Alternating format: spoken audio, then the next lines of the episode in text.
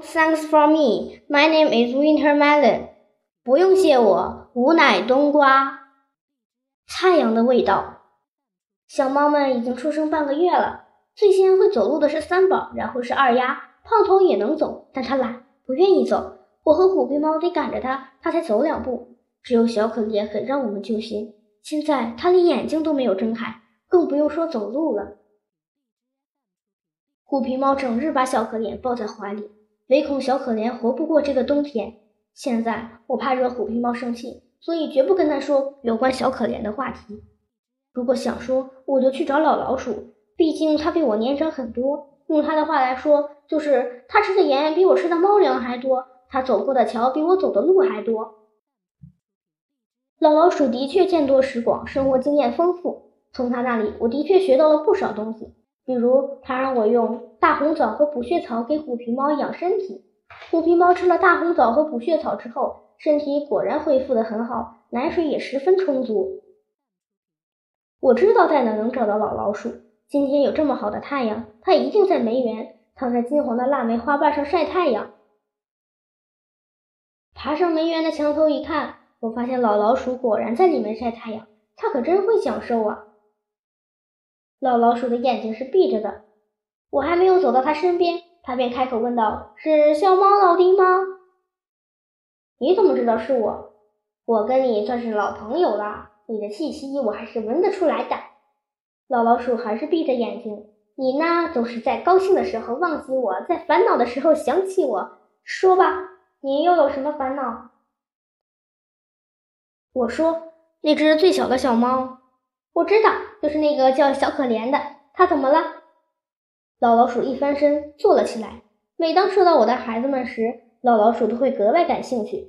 我说：“胖头、二丫和三宝都会走路了，可是小可怜现在还没有睁眼。虎皮猫老是担心它活不过这个冬天。冬天就要过去，春天就要来了。”老老鼠说：“只要把最冷的这几天熬过去，小可怜的生命就会像蓬勃的春天。”还是先说说小可怜的眼睛吧。我打断老老鼠的话：“有什么办法能让它睁眼？”如果让我去看看，也许会有方法。你休想！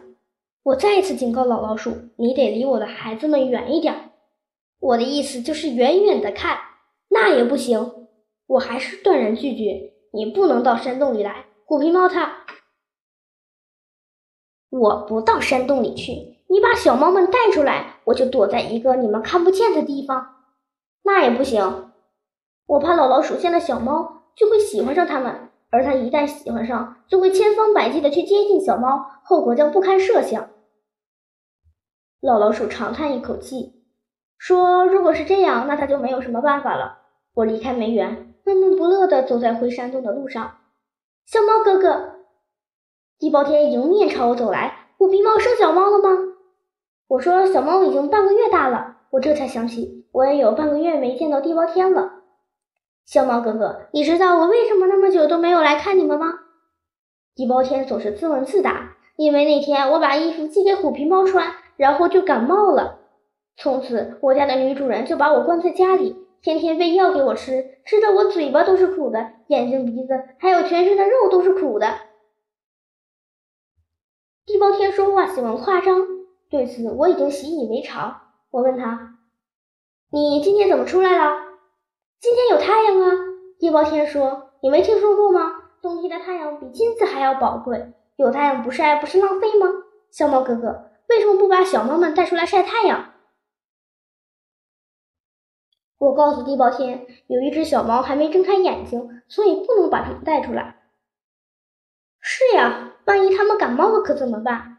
不过，你可以让小猫闻一闻太阳的味道。太阳有味道吗？我从来不知道太阳有味道。太阳当然有味道。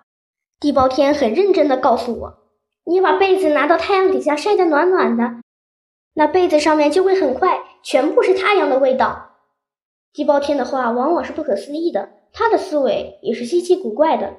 他东张西望，已经在帮我找晒被子的地方了。小猫哥哥，你看。那里好不好？地包天说的是山洞上面，耀眼的阳光把那层枯叶射得仿佛要燃烧起来。不管我同不同意，地包天已经爬到了山洞上面，要我把被子拿出去晒。我回到山洞，虎皮猫正带着胖头、二丫和三宝练习走路。我对虎皮猫说：“外面的太阳很好，我想把被子拿出去晒一晒。”我们的被子就是马小跳送来的厚厚的绒布。我把被子从暖房里拖出来，然后又拖到山洞的上面。地包天已经找到了一个晒被子的好地方，那是一丛低矮的灌木。地包天帮我把被子铺在上面。午后的阳光十分强烈，才晒了一会儿，被子就暖乎乎的了。